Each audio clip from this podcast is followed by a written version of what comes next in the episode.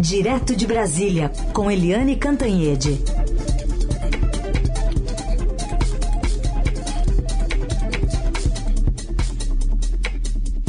Oi, Eliane, bom dia. Bom dia, Raíssa e Carolina, ouvintes. Bom dia, Eliane, bem-vinda. Bom, expectativa hoje para esse depoimento, não só do ex-presidente Jair Bolsonaro à Polícia Federal, mas também de outros eh, nomes que serão ouvidos simultaneamente hoje à tarde, para tentar confrontar as informações, impedir o compartilhamento de estratégias da defesa no que se refere a essas joias né, sauditas. Qual a expectativa para hoje? Quem deve apontar para quem? Pois é, o foco está em Jair Bolsonaro, né? O Jair Bolsonaro vai depor pela primeira vez, ele que tem tantos, tantos inquéritos, né?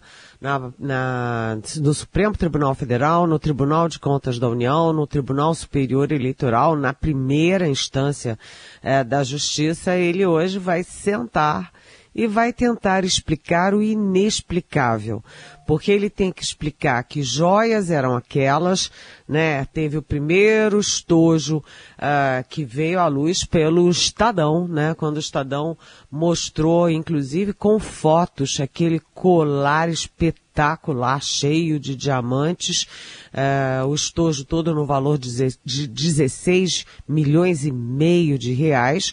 Depois veio o segundo estojo, que era um estojo masculino, com caneta, etc e depois mais um com aquele relógio cravejado de brilhantes, quer dizer, nada, nada, nada trivial. E o Bolsonaro vai ter que explicar por que que a Arábia Saudita deu essas joias todas, três estojos milionários para ele. Segundo, por que que tudo foi feito daquela maneira? É, uma peça estava, um estojo estava com o ministro de Minas e Energia, um almirante, né?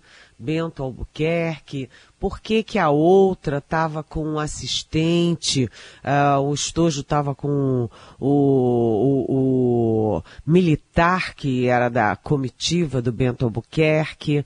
É, o, Bolso, o Bolsonaro vai ter que explicar também por que que imediatamente presentes desse valor milionário não foram automaticamente é, entregues para uh, o acervo da União como deve ser, e o Bolsonaro está cansado de saber disso, ele foi presidente quatro anos, todo mundo sabe, qualquer pessoa de bom senso sabe, que um presente de, eh, juntando os três, dá quase 20 milhões de reais, não é um presente pessoal.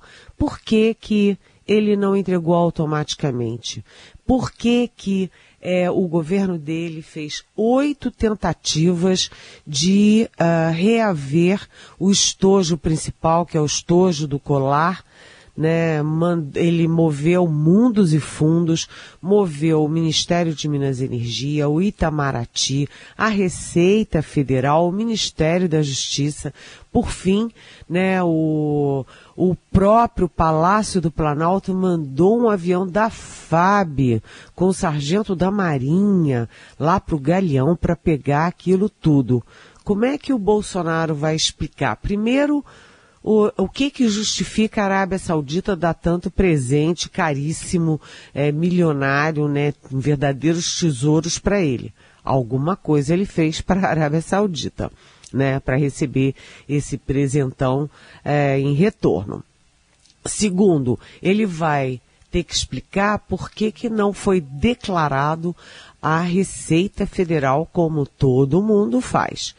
É, terceiro, ele vai ter que explicar também é, por que, que automaticamente não foi é, entregue, não foi declarado como parte do acervo da União.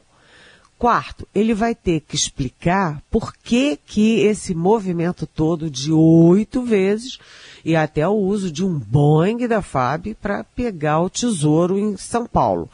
E quinto, ele vai ter que explicar os outros tesouros também, porque foram caminhões que saíram pela porta dos fundos do Alvorada e levaram caixas e caixas e caixas para a fazenda do Nelson Piquet, o corredor tricampeão de Fórmula 1, aqui no, no em Brasília. Ou seja, ele tem muita coisa para explicar. Provavelmente esse depoimento será muitíssimo longo e provavelmente vai ter muita coisa a ser explicada e provavelmente, aí já é uma dedução muito, terá muita mentira. E mentira em depoimento oficial costuma ter um preço muito uhum. caro. Acompanharemos então. É, Eliane, você lembra daquela vodka que tinha lá um comercial que dizia Eu sou você amanhã? Deve estar lembrada, né? Tinha um comercial famoso. Não vou falar qual, não vou falar qual vodka que era. Mas teve Donald Trump ontem depondo nos Estados Unidos, né, sendo até fichado como réu.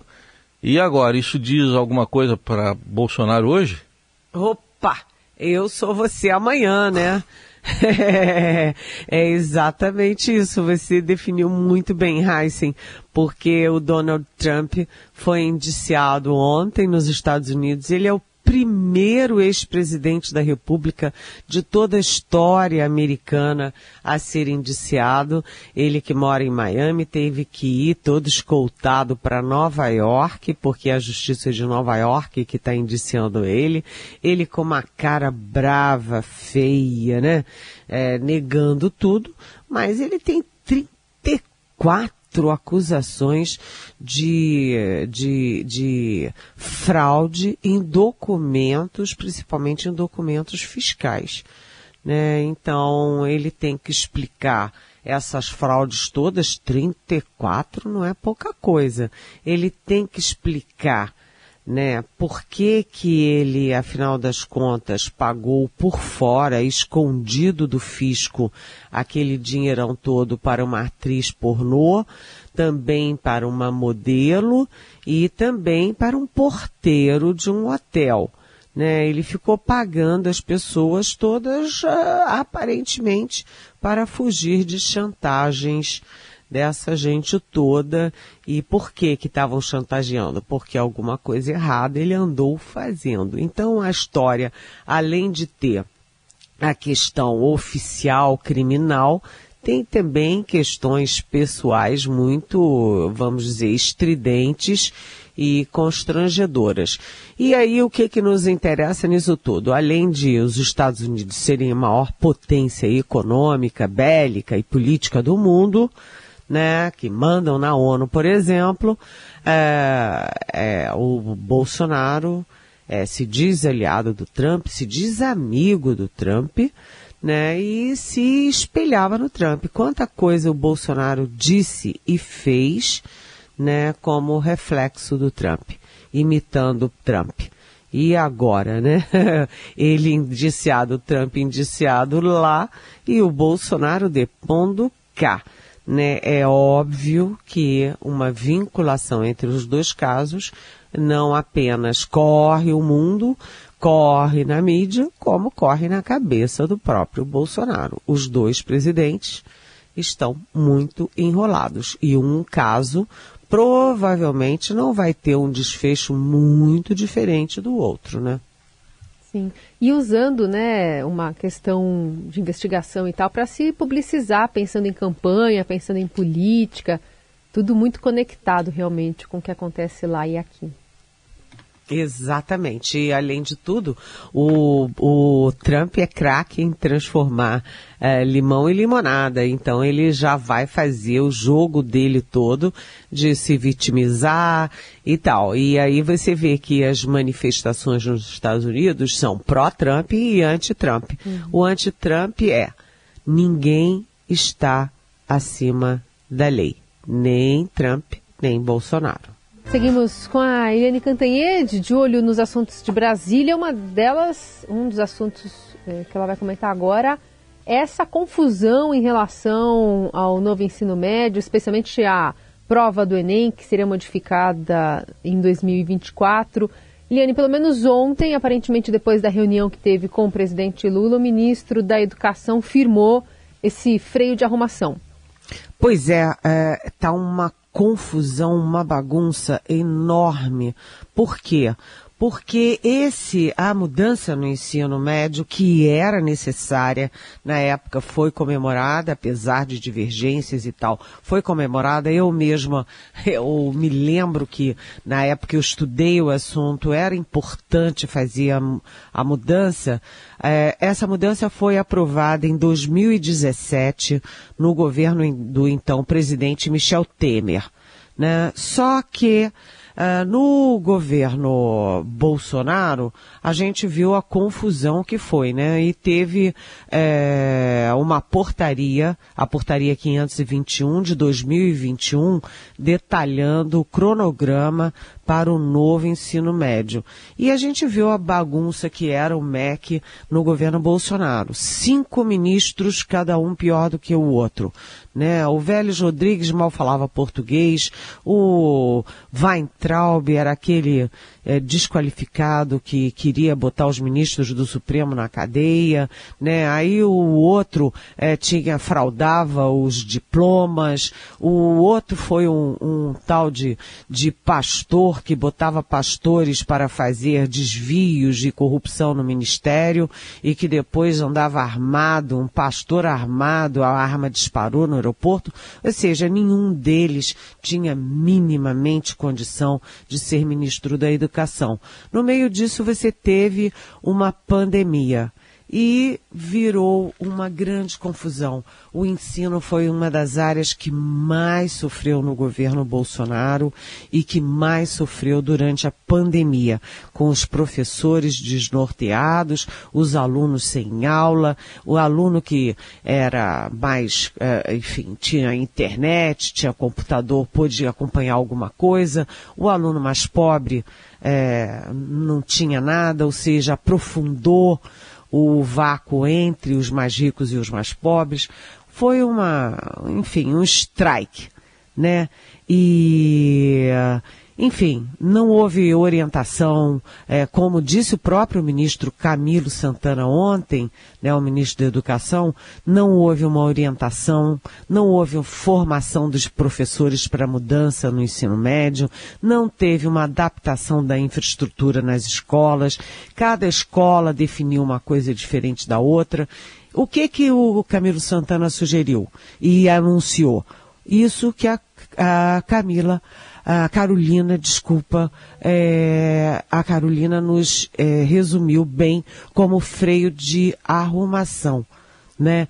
É, o governo vem sendo pressionado para as entidades estudantis, por associações, né, inclusive gente do próprio PT, para rever uh, tudo isso. E aí o que, que o Camilo disse? Não vai ter um atraso no Exame Nacional do Ensino Médio, que é o Enem, em 2023. O exame está mantido.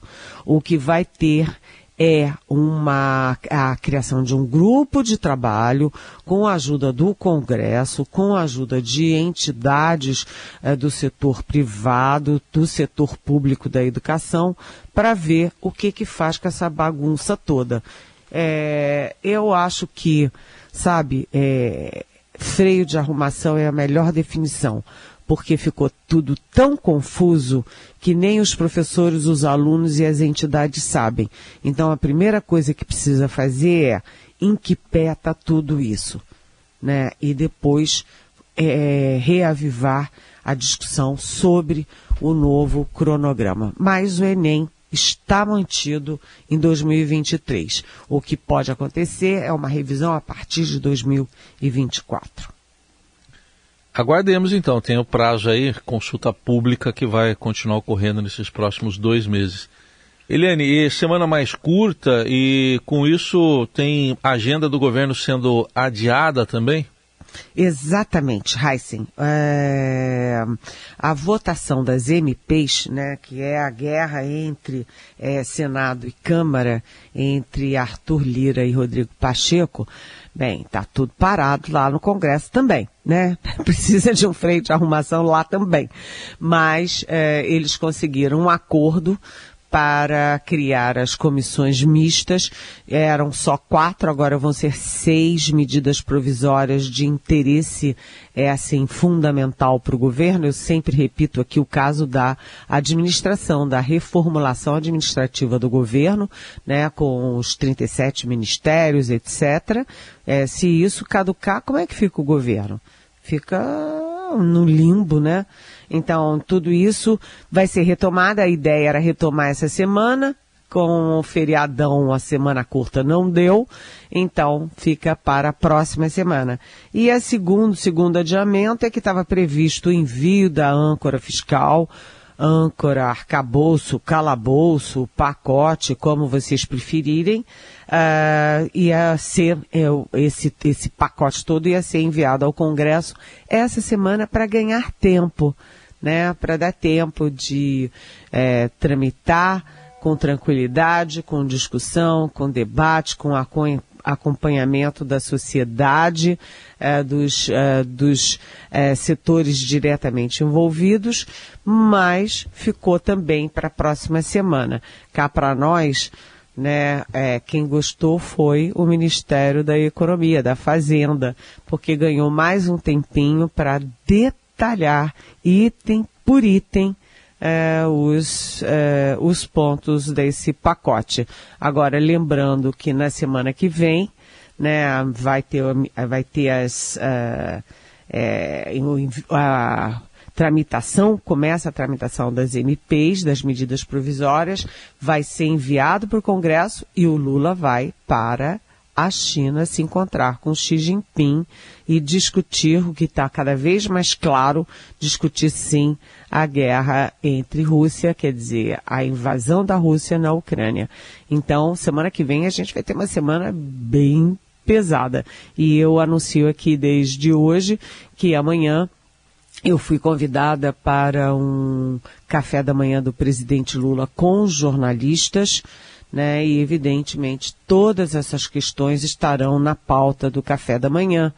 E uh, eu não estarei aqui porque o café da manhã é exatamente às 9 horas, mas uh, estarei sim na sexta-feira para contar tintim por tintim, detalhe por detalhe para vocês. Estaremos esperando na sexta-feira todos os detalhes desse café da manhã que a Eliane Cantanhede vai participar.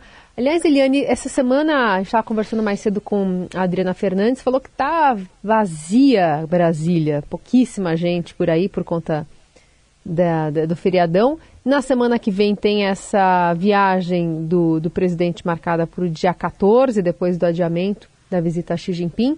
E, e congressistas também devem participar dessa comitiva, enfim, devem talvez ir, irem mais eh, políticos do que iriam na primeira, no primeiro ensaio, na primeira agenda programada para o mês passado? Olha, na primeira, na primeira comitiva, você tinha, por exemplo, o presidente da Câmara, Arthur Lira. Né? Não tinha o presidente do Senado, ao contrário. Eh, os dois foram convidados, o presidente do Senado, Rodrigo Pacheco, e o presidente da Câmara, Arthur Lira. Eh, o Rodrigo Pacheco confirmou a ida, e o Arthur Lira não confirmou exatamente porque o pau estava quebrando aqui no Congresso. Mas a previsão era de ida de 40 parlamentares, é gente pra caramba. É, e aí até eu conto aqui para vocês um bastidorzinho curioso, né? É que o, o, o Fernando Haddad, quando estava mantida a primeira ida do Lula à China, né? A primeira, a, o primeiro cronograma, o Fernando Haddad, ministro da Fazenda, perguntou para o Arthur Lira: E aí, você vai para a China? E o Arthur Lira: Eu? Deus me livre. Já imaginou aquele avião? 25 horas, 36 horas com aquela gente toda lá? Deus me livre. e alguém falou assim: até a Dilma Rousseff vai, já imaginou? Aí cai, né, a poltrona do ladinho ali, imagina. É, só que a Dilma já foi, né? Porque a Já Dilma foi. foi, assumir Tá a lá. presidência dos, do Banco dos BRICS e ela teve que ir independentemente do Lula. Mas esse avião, eu não sei o que, que, que vai ser mais divertido de acompanhar. Eu, se fosse é, o repórter, eu queria estar dentro desse avião, porque já imaginou o Lula eu não sei se o Arthur Lira vai manter. Ah, o Arthur Lira não, se o Rodrigo Pacheco vai estar lá também, se o, o Rodrigo Pacheco vai falar mal do Arthur Lira, se não vai falar mal, quem vai falar mal de quem e quantas. é, quantos cargos em estatais serão discutidos a bordo? Já imaginou? Muita coisa. E se o pessoal não tomar aquele Dramin, né? Dar uma apagada ali. É. É uma, uma tática também, né? Colocar Não, eu acho, ouvido. eu acho que primeiro, é, ninguém vai querer fazer isso, todo mundo vai querer é, ficar puxando o saco do presidente da República. É. Segundo, é mais fácil correr um isquinho do que um Dramin. Olha eu ingênuo aqui. Ai, meu Deus, muito que aprender ainda. Eliane Cantanhede. Viagem é longa, hein? Viagem é longa. Viagem é longa. A viagem é longa, a viagem é longa, dá muito lead. Para você que está nos ouvindo, lead é aquele primeiro parágrafo, o parágrafo mais importante de uma reportagem. É, Dá é muito lead, muita manchete, hein? Eli, obrigada por hoje. Voltamos a nos falar na sexta, então. ok, beijão. Um beijo.